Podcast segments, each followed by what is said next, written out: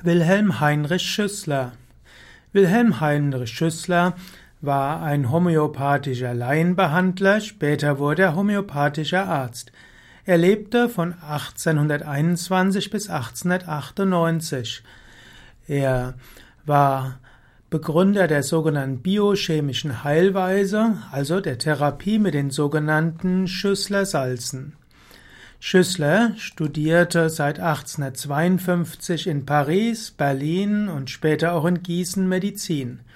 1855 wurde er von der Gießener Universität zum Doktor der Medizin promoviert. Später studierte er auch in Prag und besuchte dort Vorlesungen über die Homöopathie.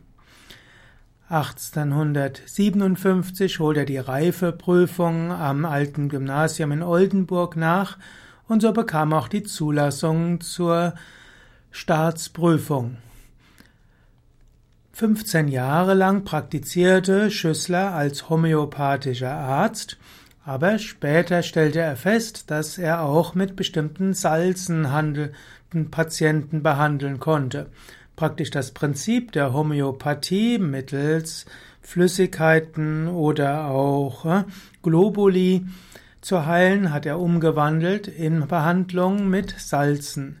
Und so veröffentlichte er seine Theorie zunächst mal mit zwölf sogenannten biochemischen Salzen und er meinte, dass diese auf Grundlage von physiologisch-biochemischen Vorgängen im Organismus wirken.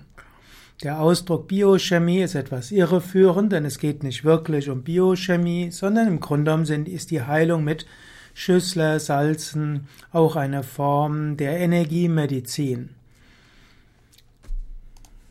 Ja, soweit einige Informationen zu Wilhelm Heinrich Schüssler.